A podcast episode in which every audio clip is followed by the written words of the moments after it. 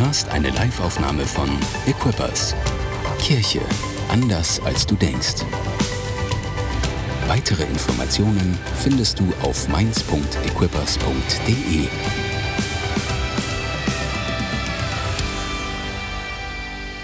Lasst uns ihn preisen, den König aller Könige, den Herrn aller Herren. Lasst uns ihn preisen.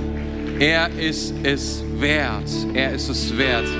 Der auferstandene Jesus Christus, der nur zu einem Zweck gekommen ist auf diese Welt, weil er dich liebt. Weil er dich liebt. Das ist sein Herz. Das hat sich nicht verändert. Es ist immer noch so. Und immer noch lebt seine Kirche und sie verkündigt seinen Namen und seine Hoffnung. Weil das ist, was wir haben. Hoffnung und Zukunft in diesem Namen. Amen. Ihr Lieben, nehmt doch bitte Platz. Wir wollen direkt zum Wort Gottes kommen. Vielen Dank für eure fantastischen Dienst, den ihr heute am Start hattet. Habt ihr einen Applaus für die Band? Das wäre richtig, richtig cool. Super, super, super, super, super, super, super. Ich bin Tore. Ähm, ich bin Pastor dieser Kirche und mein Gebet für dich heute ist, dass du ermutigt wirst. Und zwar so ermutigt wirst, dass du nicht nur nach Hause gehst und dich gut fühlst, das ist eine gute Sache, wenn du dich gut fühlst, ich würde mich freuen, sondern dass du ermutigt bist und anfängst zu handeln. Was auch immer vor dir liegt, dass du sagst, ich tue etwas und zwar etwas, was, was verändert in meinem Leben. Warum? Da ist neue Kraft, da ist neue Motivation, da ist eine neue Perspektive. Das wäre der Hammer. Wenn das geschieht, das ist mein Gebet, das ist mein Wunsch für dich. Und ähm, ich würde gerne predigen heute in der Predigtserie 40 Tage. Und die hat schon vor zwei Wochen begonnen. Und ähm, wenn du jetzt sagst, oh, das höre ich zum ersten Mal, was habe ich verpasst? Ich will dir sagen, ähm, ja, du kannst sie nachhören. Die ersten beiden Teile ist kein Problem. Ähm, aber du kannst jederzeit wieder einsteigen in dieses 40-Tage-Ding. Da gibt es keine, wie soll ich sagen, da gibt es keinen keine Limits, dass du da irgendwie was verpasst, dass du sagst, jetzt sind schon zwei Wochen rum, jetzt lohnt sich das nicht mehr. Ganz im Gegenteil, es lohnt sich, einzusteigen und dabei zu sein. Davon bin ich überzeugt. Ich würde ganz gerne unsere Watch unsere offiziellen oder unsere öffentlichen Watch-Partys grüßen, die wir gerade haben in der Neustadt und in Rüsselsheim. Ich freue mich total. Und in, äh, im Ice Group haben wir eine. Das ist der Hammer. Super, dass ihr am Start seid. Ich freue mich total darüber. Und auch in München. Herzlich willkommen. So cool. Ja. Ihr merkt schon, die Leute sind hier gut drauf. Nein, nicht wirklich. Gerade haben sie angefangen zu klatschen, haben sofort wieder aufgehört. Lag das an mir oder lag es an euch? Ich weiß nicht genau. Anyway, ja, klatscht doch mal für die Leute, die gerade online sind. Und ich freue mich über jede einzelne Person, die zu Hause sitzt und sich diesen Stream, diese Predigt reinzieht. Ähm, mein, Gebet, mein Gebet gilt genau dir. 40 Tage sind in der Bibel eine Zeit immer wieder ähm, der Prüfungen und der Vorbereitung auf etwas hin. Gott will etwas tun mit, mit den Menschen, die in diesen 40 Tagen drinne sind. Und er bereitet sie vor auf das, was da kommt. Und ähm, ich glaube, dass, dass das, was mit Corona gerade passiert, nicht das Ende ist dieser Welt, sondern dass es etwas danach gibt. Und ich glaube auch, dass, wisst ihr, dass das Krasse ist, und das wurde mir diese Woche so krass bewusst auch, nochmal, es ist tatsächlich so, die gesamte Weltevangelisation ist durch dieses Corona-Ding zum Stehen gekommen. Es ist wie, alles ist zum Stehen gekommen. Auch alle sind, wo sie sind, weil sie können nirgendwo hin. Überall auf der Welt. Aber ich glaube, das ist nicht ähm, etwas, was, ähm, was Gott schadet, sondern ich glaube, dass Gott es benutzt, damit sich seine Kirche vorbereitet. Damit du dich vorbereitest auf das, was Gott tun will. Das, was Gott vorhat, mit dir zu tun. 40 Tage in der Bibel immer wieder, ob bei Noah, bei Mose oder in Ninive oder bei Jesus. 40 Tage sind immer wieder eine Zeit der Vorbereitung. 40 Tage zu nehmen, zu sagen, wow, Gott möchte etwas meinem Leben hinzufügen. Gott möchte, dass ich einen nächsten Schritt gehe. Gott möchte, dass ich etwas besser tue als jemals zuvor. Das ist, was Gott tun will. Und ähm, mir ist es total wichtig, auch nochmal zu sagen, wenn du, da, wenn du, wenn du sagst, ah, das würde ich gerne machen, dann, dann, dann, dann, dann, dann, dann will ich dir sagen, vielleicht hast du zwei Wochen jetzt gebraucht, um heraus, herauszufinden, was du machen sollst. Es gibt ja solche Leute, ich habe davon gehört.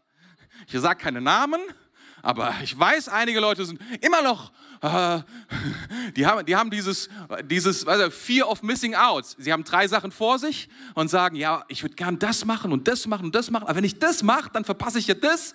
Also, ah, ich kann mich nicht entscheiden, also mache ich gar nichts. Kennst du das? Fear of Missing Out, also die Angst, etwas zu verpassen. Ich will dich ermutigen, mach das nicht. Fang einfach an mit einer Sache. Dennoch, ich ermutige dich, bete. Wir, wir sind eine Kirche. Das bedeutet, bei uns geht es nicht darum, einfach nur, dass Menschen sich nur verbessern, sondern uns geht es um ein Ziel hinter diesem Verbessern. Dieses Ziel dahinter ist, dass wir Gott näher kommen.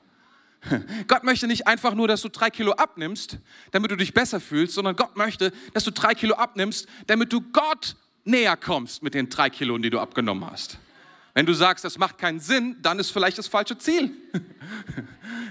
dann kann sein, dass du, dass du gar nicht abnehmen solltest, weil es überhaupt gar keine, dich überhaupt nicht näher zu Jesus bringt. Also dann solltest du vielleicht überlegen, ob du ein besseres Ziel brauchst. Wir sind nicht in dem Ich verbessere mich selbst Programm, sondern wir sind in einem 40-Tage-Ding, um zu lernen, Gott näher kennenzulernen, um zu lernen, wie wir mit ihm besser gehen können, um uns vorzubereiten auf das, was Gott für uns hat. Amen. Da sind wir drin und wisst ihr, die Sache ist so.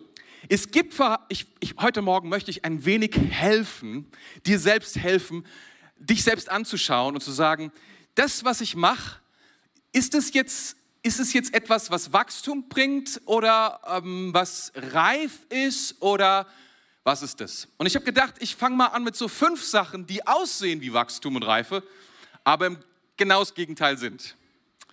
Ja, also du wirst vielleicht an einer einen oder anderen Stelle sagen, oh, ouch, war jetzt irgendwie, wahrscheinlich war ich gemeint. Aber dann sei nicht böse, ja, sondern tu einfach Buße und dann kannst du fröhlich weitermachen. Weil es, ist, es bringt ja gar nichts, sich selbst zu betrügen. Ne? Sozusagen, ich guck mal, ich wachse und dabei machst du genau das Gegenteil, du decreased, also du, du, du, du schrumpfst. Ja? Ist ja auch blöd. Statt wachsen zu schrumpfen, ist mal blöd. Schrumpfen ist, äh, ist eine blöde Sache. Der erste Punkt ist, seid ihr bereit für Punkt 1? Fünf Punkte, die so aussehen wie Reife und Wachstum, aber es gar nicht sind. Okay, here we go. Ich bin stolz auf all mein Wissen. Ich bin stolz auf all mein Wissen. Und hey, here we are in einer Bildungsgesellschaft. Da sagen wir, man kann gar nicht genug wissen oder Wissen schadet nichts, nichts Wissen schadet auch nichts oder so. Wir, wir kennen all diese Dinge und wisst ihr, die Bibel, die Bibel ist gar nicht wissenschaftsfeindlich oder so etwas. Ganz im Gegenteil, sie schätzt Bildung sehr, sehr. Es ist total krass, was die Bibel darüber sagt. Ganz im Gegenteil, sie sagt, das ist eine großartige Sache, etwas zu wissen. Aber sie sagt auch eine Sache über Wissen. Sie sagt, es ist nicht das Wichtigste. Es ist nicht das Wichtigste. Und ein Wissen, was nur Wissen ist, nützt nicht viel, wenn es nicht umgesetzt wird und weitergegeben wird.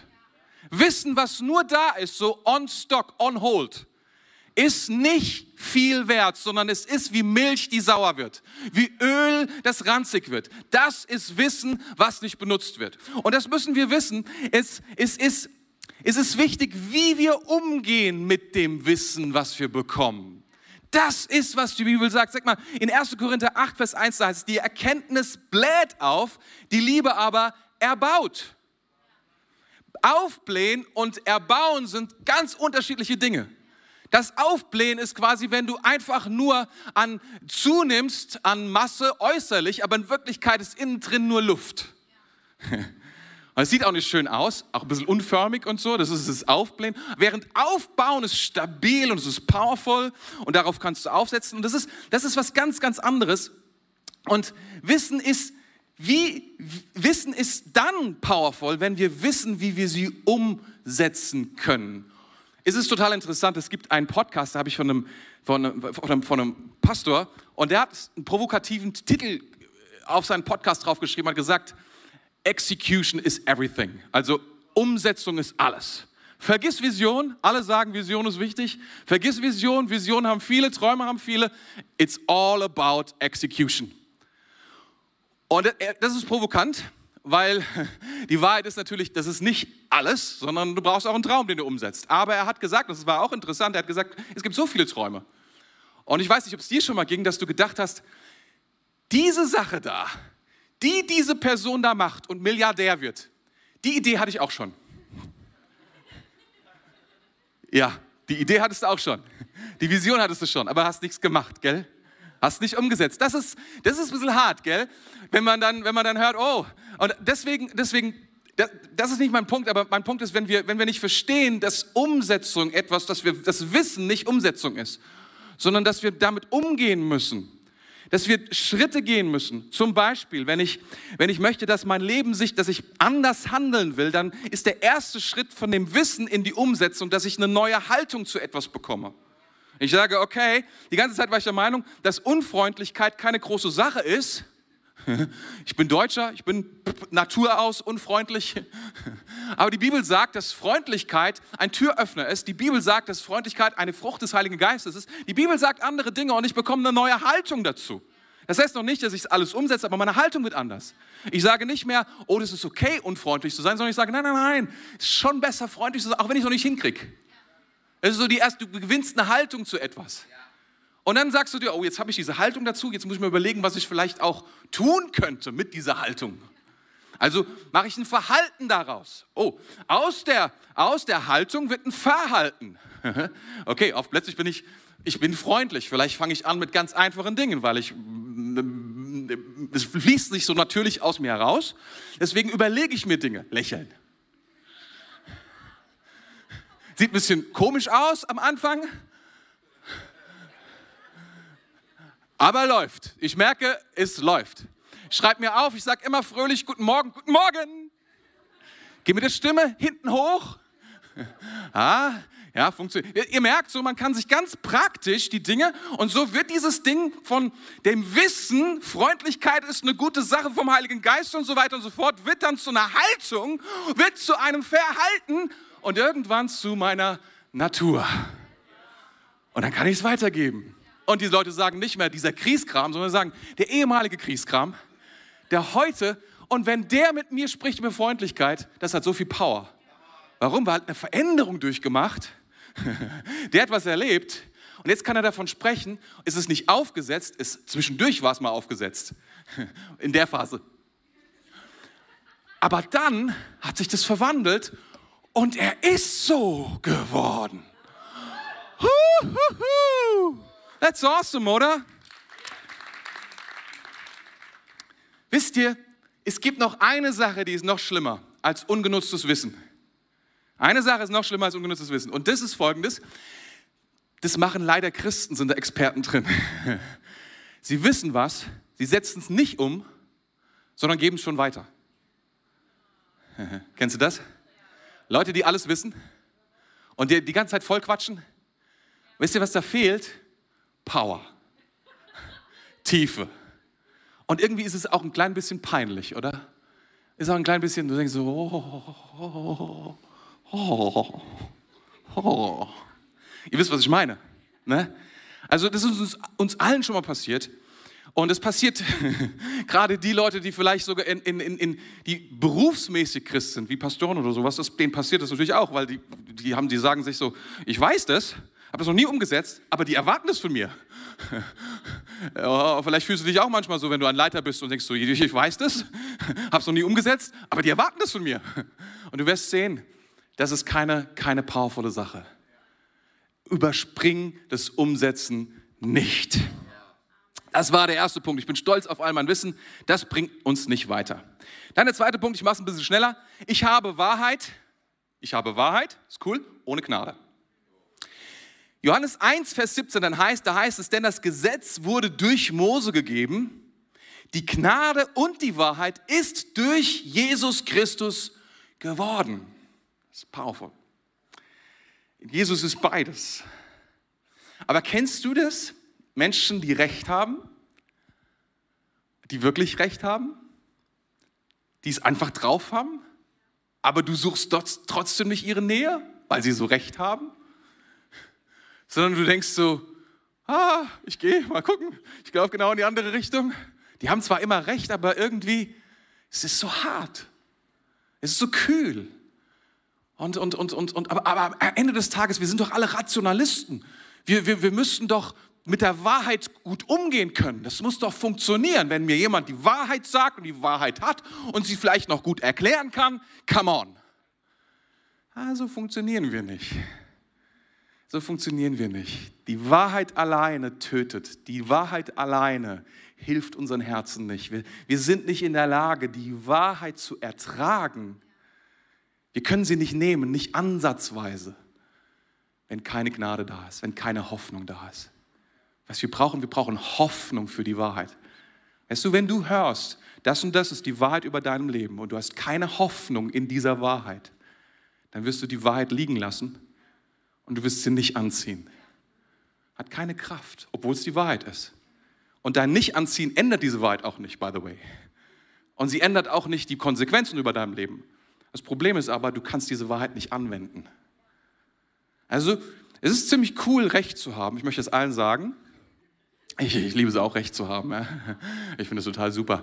Und ich, ich, muss immer wieder diese Geschichte erzählen. Und es war für mich, es ist schon mittlerweile fast 20 Jahre her, aber es ist mein bester Freund immer noch. Und er hat gesagt zu mir, Tore, es mag sein, dass du Recht hast. Es mag sein, dass du Recht hast.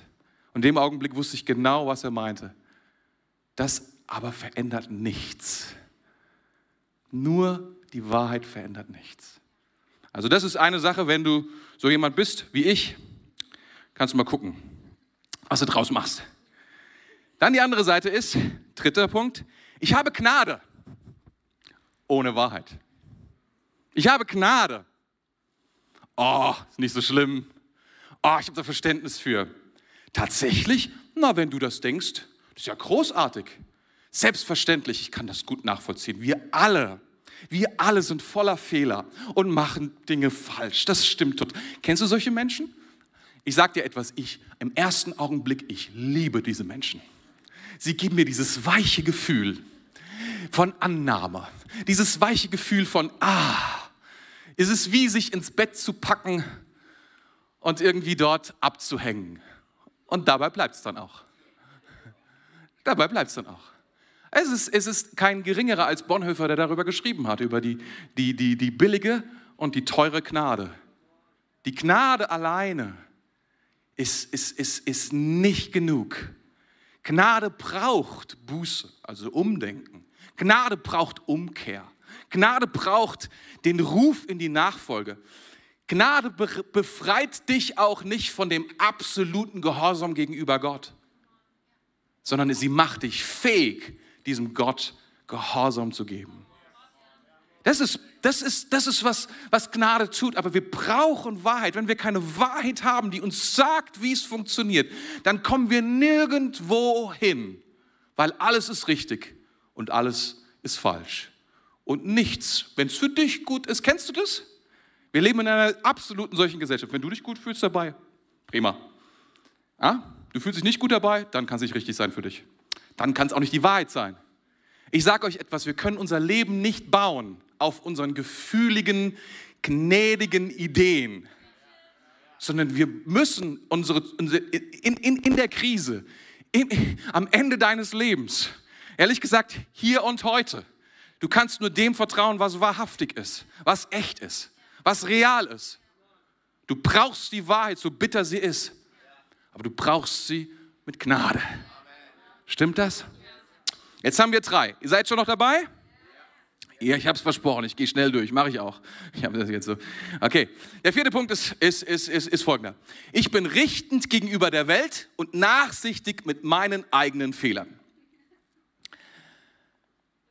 Wir Christen, ich muss mal damit anfangen, es tut mir leid, ich weiß, ich, ich, ich, ich weiß, ich spreche nicht für jeden. Aber hin und wieder sind, sind es doch, doch immer wieder ja, Gruppen, die eine Exklusivität an den Start bringen. Bedeutet, dass sie sagen, wir sind so froh, dass wir wir sind. Was ein Glück sind wir wir und nicht die. Weil wir, wir wissen es. Wir sind reif. Wir haben es verstanden und die nicht. Was ein Glück sind wir wir und nicht die. Das ist in der Politik sehr stark und das ist auch okay so, weil sonst kannst du ja gar keine Partei wählen, wenn die alle sagen, nee, wir verstehen es alle ziemlich gut. Wir merken ja, wo, wo, wohin das führt. Eine Zeit lang in der Politik war das so, eigentlich sind wir alle derselben Meinung und wir, Leute, wir so, was, wen sollen wir jetzt wählen? Es ist immer dasselbe, es ist egal, was passiert. Es geht natürlich nicht. Aber dieses, das Herz zu sagen, wir haben immer recht, ist ein Problem. Das ist ein großes Problem. Und wisst ihr, manche Christen gehen jetzt hin, es gibt immer ex, extreme Dinge, die sagen einfach, ich richte gar nicht mehr. Ich richte nicht mehr. Das ist nicht wahr. Wir alle richten. Und wir müssen uns dessen stellen, dass wir richten. Und wenn wir nur richten, dass wir sagen, die anderen richten und ich richte nicht, habe ich gerichtet.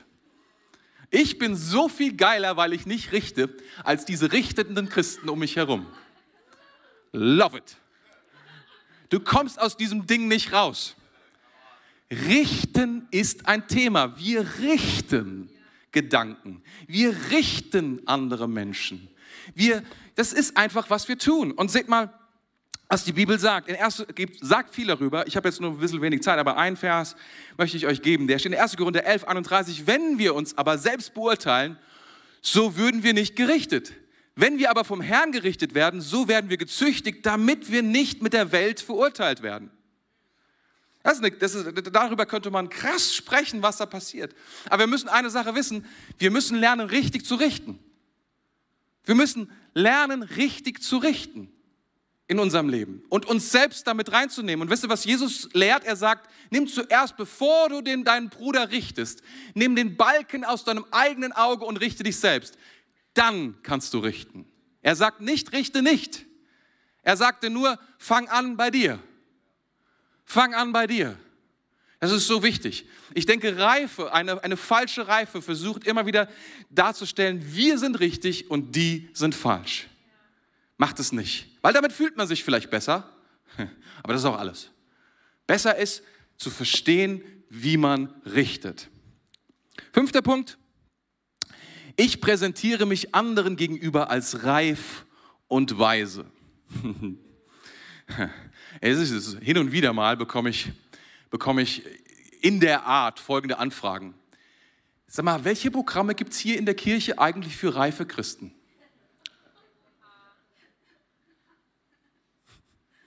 Ich muss, muss manchmal oft auch schon fast dabei lachen, wenn mir jemand sowas sagt.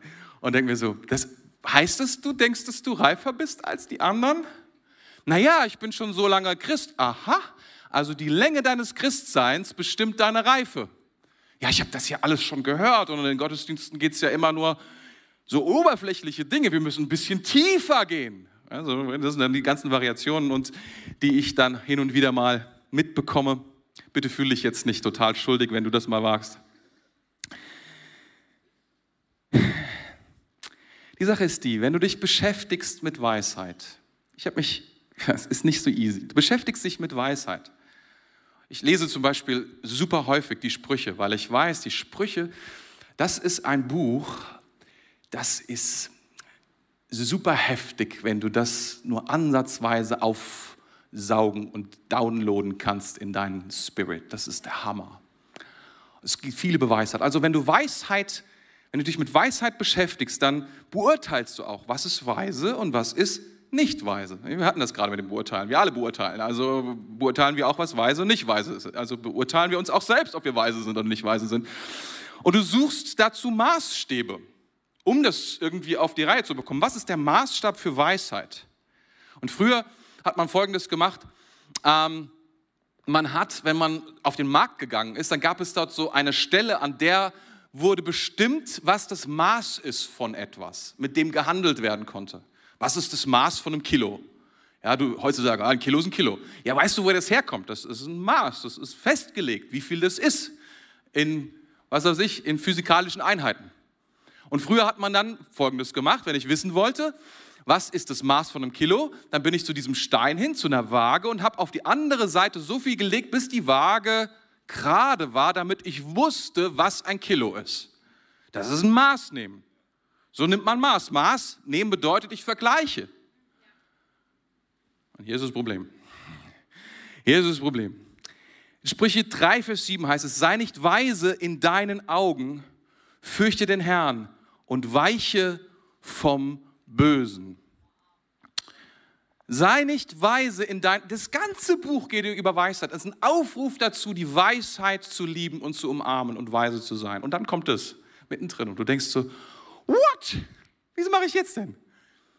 Und das ist der Punkt. Deine Haltung zu, deine eigene Haltung zu dir selbst und den Maßstab, den du anlegst, sollte nicht auf dich gerichtet sein, sagt die Bibel hier, sondern sie sollte auf Gott gerichtet bleiben. Das ist so wichtig. In all dem sagt, sagt die Bibel eine Sache über Weisheit. Zuallererst, die Weisheit Anfang ist die Erkenntnis oder die Furcht Gottes. Darin beginnt alles. Ihn anzuschauen, die richtige Perspektive zu haben und zu behalten. So viele Christen, so viele Menschen, auch Nicht-Christen, singen, jetzt habe ich es raus. Jetzt habe ich es raus. Ich habe sozusagen den Algorithmus des Lebens, des Erfolgs geknackt. Und wir rennen zu diesen Leuten, wenn die Bücher schreiben und sagen, das muss ich mir unbedingt angucken, die, die wissen bestimmt, wie es funktioniert und so weiter und so fort, weil wir irgendwie doch einen, ähm, einen deterministischen Glauben haben über das Leben. Aber so ist es nicht sondern es beginnt damit, das Leben beginnt damit, dass wir Gott anschauen. Und die Weisheit für unser Leben beginnt damit, dass wir sagen, es beginnt nicht bei mir, sondern es beginnt bei ihm. Habt ihr das? Ihr seid jetzt schon hoffentlich ermutigt? Das ist gut, weil ich habe noch 5,33, um euch zu sagen, wie es eigentlich geht. Die Frage ist nun also, wenn das alles nicht Weisheit oder Reife ist, was ist es dann? Wie kann ich dann wachsen und reifer werden? Und ähm, wie kann ich lernen zu lernen? Wie kann ich 40 Tage nutzen, um Gott näher zu kommen? Und ich hatte das letzte bei der ersten Predigt, die ich gehalten hatte, ähm, Apostelgeschichte 1 angeschaut, weil dort wird von 40 Tagen berichtet nach der Kreuzigung. Und da trifft sich Jesus 40 Tage mit seinen Jüngern. Und der, äh, im Prinzip steht dort zusammengefasst Folgendes. Dort heißt es, drei Dinge will Jesus in dieser Zeit, dass seine Jünger das verstehen. Jesus will, dass seine Jünger begreifen, er ist auferstanden von den Toten. Wenn er eine Sache will, dass sie begreifen, dass sie wissen, dass sie wissen, dass sie wissen, dass sie ergreifen mit allem, was sie sind, dann, dass Jesus auferstanden ist von den Toten, dass er kein Geist ist, dass er keine Energie ist, dass er nicht irgendetwas ab, sondern er ist auferstanden von den Toten. Wenn wir das wissen, ist die gesamte Energie des Universums ist Peanuts. Alles, alle Fragen sind Peanuts, wenn wir wissen, der Herr ist auferstanden von den Toten und er lebt. Wenn wir das wirklich, wirklich wissen, und er wollte, dass die das wissen, und er will, dass wir das wissen. Wir müssen wissen, wer unser Gott ist. Unser Problem liegt häufig darin, dass wir nicht wissen, und jetzt komme ich zum Wissen, dass wir nicht erkennen, wer Gott wirklich ist. Er ist der Auferstandene von den Toten in der tiefsten Tiefe begreifen, dass es so ist, dann lehrt Jesus über das Reich Gottes. Er sagt, da kommt eine neue Dimension. Es kommt eine, wie soll ich sagen, es kommt eine Übernahme, wird stattfinden. Und zwar von allen Reichen dieser Erde.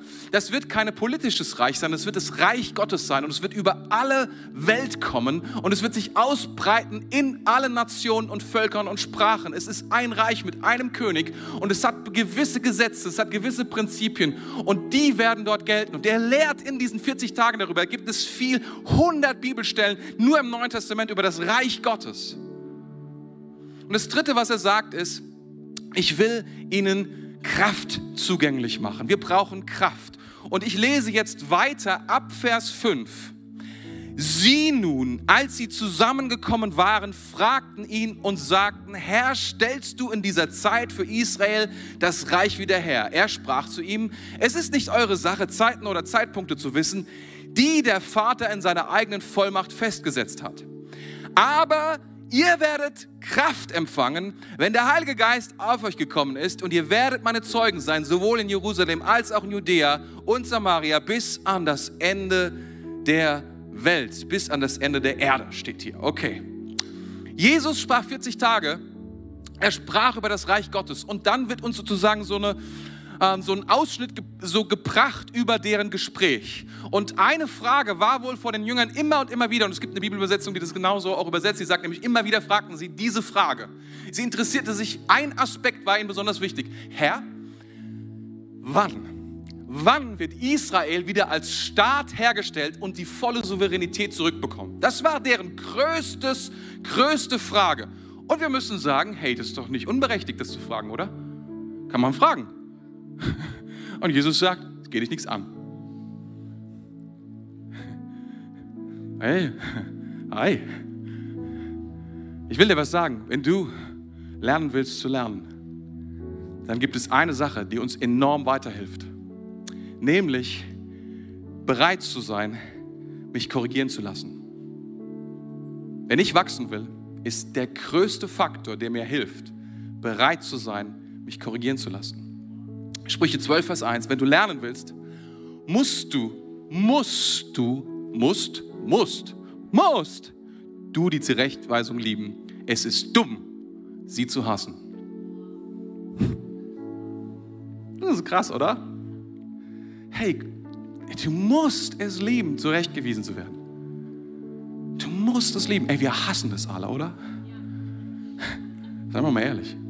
Ich, heute, heute, heute ist ein Tag der Buße. Sie hat die ganze Zeit gefragt, so, nee, das mache ich nicht, das mache ich nicht, das mache ich nicht. Ich bin so ein guter, reifer Christ. Bei mir läuft es richtig. Jetzt an der Stelle wird es schwierig, oder? Wenn nicht, probieren wir es gerne aus. Wer will? Ich finde was. Und wenn es prophetisch ist. Nein, wir, wir, das, das, das, was hier steht, ist krass.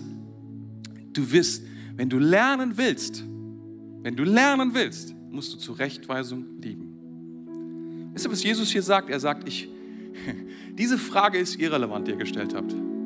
Weil alle Vorbereitung geht auf ein Ziel hin. Auf ein Ziel, ihr werdet meine Zeugen sein. Darum geht's. Was auch immer Gott in diesen 40 Tagen mit deinem Leben machen will, er will, dass du ein besserer Zeuge wirst. Er will, dass du, ein, dass du durch dein Leben mehr sagst, wer Jesus ist.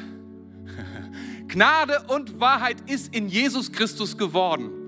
Jesus will, dass du Jesus repräsentierst. Jesus will, dass durch dich Wahrheit und Gnade nur so zu den Menschen fließt. Dass die Leute sagen, wie der redet, wie der arbeitet, wie der mit seiner Familie umgeht, wie der Geld verdient, wie großzügig der ist, wie der Auto fährt, wie der alle möglichen Sachen macht, ist, ist einfach sichtbar, dass der Gnade und Wahrheit hat. Keine Ahnung, wo das herkommt, aber da muss eine Kraft, eine Power dahinter stecken, die er wohl kennt. Wir sind seine Zeugen. Darum geht's. Wenn du ein Ziel hast, was, was das nicht verfolgt, dass du ein, ein dass du noch mehr strahlst, als du bisher strahlst. Und wenn nur die Leute sehen, meine Güte, diese Person, ich dachte, das wäre so eine, ja, so eine konservative, furchtbare Christin, Christ, der seine Meinung hat und sie nie ändert, aber sie verändert sich, diese Person. Es ist ja furchtbar zu sehen. Sie verändert sich, sie wird freundlich, sie wird gütig, Sie wird gebildet. Manche, es gibt ja Leute, die nicht gebildet sind, dann werden sie gebildet. Oder manche werden, die stolz waren, werden weich im Herzen. Oh. Die Person, die immer damit geprahlt hat, dass sie so arm ist und so eine Opfermentalität hat, nein, nein, nein, nein, bezahlt ihre Schulden, geht Schritt für Schritt aus dieser Opferhaltung heraus in die Verheißungen Gottes hinein und erlebt den Segen Gottes und ist großzügig das beeindruckt Leute und die sagen, woher kommt das? Und du kannst sagen, weißt du, die Gnade und die Wahrheit von meinem Herrn Jesus, die ist mir begegnet. Die ist mir begegnet. Und das Zweite, ich weiß, die Leute sind schon nervös, zeitmäßig, seid nicht nervös. Niemand rennt weg, wenn ich, bevor ich fertig bin. Normalerweise, manchmal schon. Zweitens, und hier ist der, der letzte Punkt, du wächst, indem du dein Tun mit Kraft verbindest. Du wächst, indem du dein Tun mit Kraft verbindest. Aber ihr werdet Kraft empfangen. Aber ihr werdet Kraft empfangen. Kraft diese Kraft, von der hier gesprochen wird, ist die Kraft, mit der Gott sprach und das Universum ward. Diese Kraft ist die Kraft, mit der Gott sagte, steh auf von den Toten und Jesus Christus kam zurück aus den Toten. Es ist dieselbe Kraft, von der er hier spricht, die er uns zuspricht. Er sagt, ihr werdet aber Kraft empfangen. Ihr aber werdet Kraft empfangen. Und es ist so wichtig, dass wir das verstehen, dass Gott uns etwas zur Verfügung stellen will, dass wir die Dinge, diese ganzen Veränderungen, von denen ich gerade gesprochen habe, gar nicht selber aus eigener Kraft tun müssen, sondern dass Gott möchte, dass wir diese Kraft von ihm in Anspruch nehmen und es mit seiner Kraft tun. Ja, ich muss Schritte gehen. Ja, ich muss eine Struktur bauen. Ja, ich muss Formen bilden. Sieh mal, alles, was Kraft hat, das Wort Dynamis im Griechischen, daraus kommt Dynamit. Energia ist ein anderes Wort. Energie, Wirksamkeit von Kraft. Wir wissen, alle Energie, wenn sie einfach nur irgendwo entsteht, dann ist Chaos. Mach mal Schwarzpulver an. Ja, zünd mal Benzin an.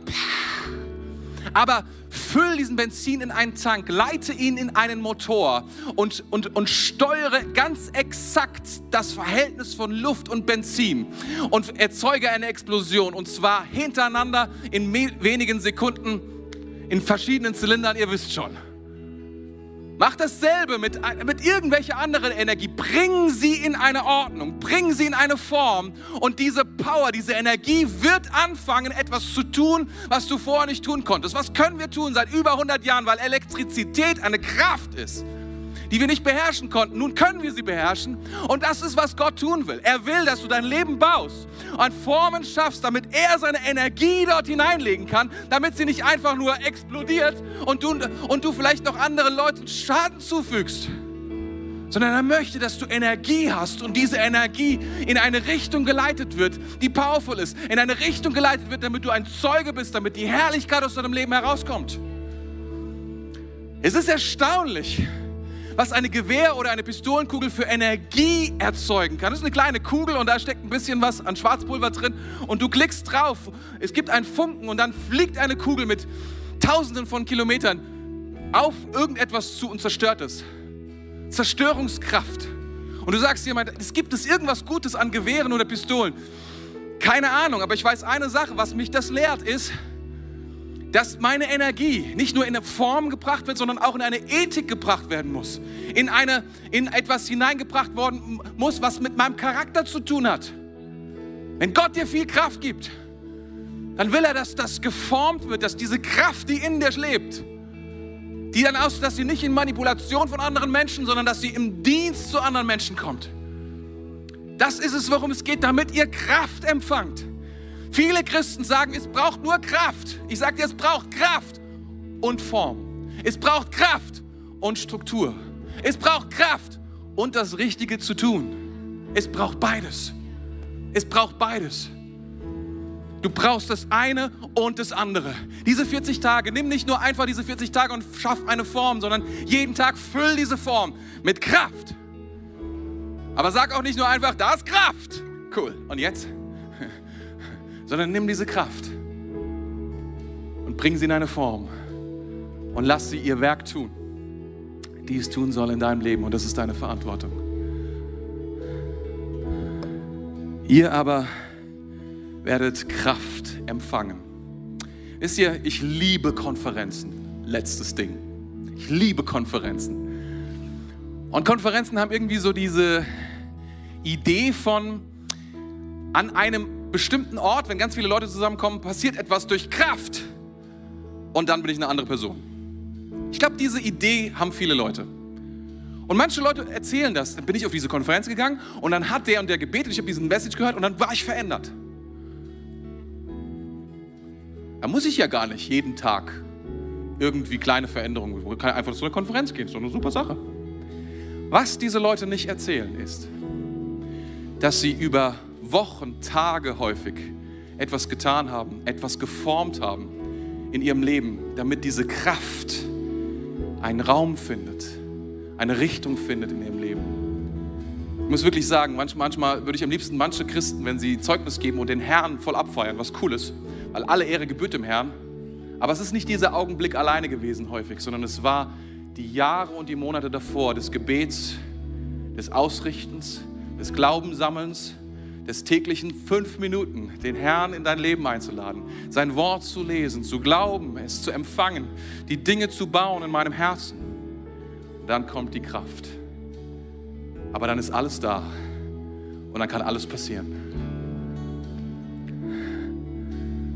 Lasst uns uns vorbereiten, diese 40 Tage und jeden Tag, jeden Tag etwas formen für diese Kraft die Gott uns geben will, die durch uns fließen soll, die etwas Übernatürliches tun darf.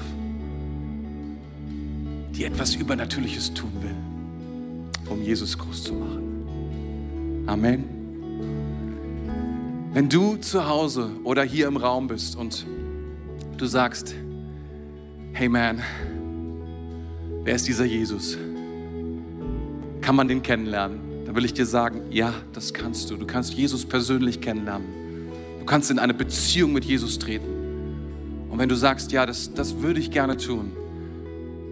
Ich, ich frage nicht, ob du die Bibel liest. Ich frage nicht, ob du betest. Ich frage, ob du eine persönliche Beziehung zu Jesus hast. Ob du eine lebensverändernde Beziehung zu Jesus hast. Ob du gerettet bist. Ob du weißt, dass Jesus dir vergeben hat und seine Gnade in deinem Leben ist. Das ist, was ich dich frage. Wenn du sagst, das ist, was ich brauche, dann würde ich gerne für dich beten.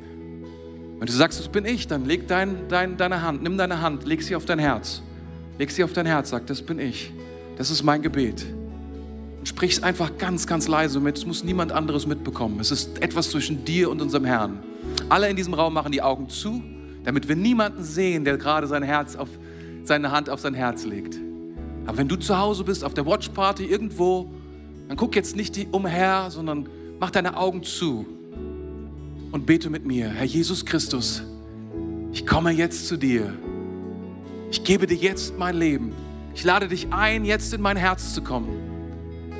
Herr, bisher bin ich alleine diesen Weg gegangen, aber heute erkenne ich, dass du Gott bist, dass du mein Retter bist. Bitte vergib mir meine Schuld, ich habe so viel davon. Mach mich ganz, ganz neu, rein und weiß, wie niemals zuvor. Ich will dir vertrauen. Ich will dir gehören ab heute. Ich will, dass du mein Gott bist. Ich preise dich, Herr, zum ersten Mal. Ich ehre dich, Herr. Und ich werde dir nachfolgen und tun, was du sagst. Amen. Amen. Amen. Ihr Lieben. Habt ihr einen Applaus für all die, die heute Ja gesagt haben zu Jesus? Come on. Wie wichtig ist das? 40 Tage. Reif werden, Veränderung, Schritte gehen. Du hast heute vieles gehört und ich bin überzeugt davon, Gott hat in dein Herz hineingesprochen und hier ist der Deal. Du kannst hier nicht rausgehen und einfach nur sagen, das war eine nice Message. Das kannst du machen, wirklich, es steht dir frei.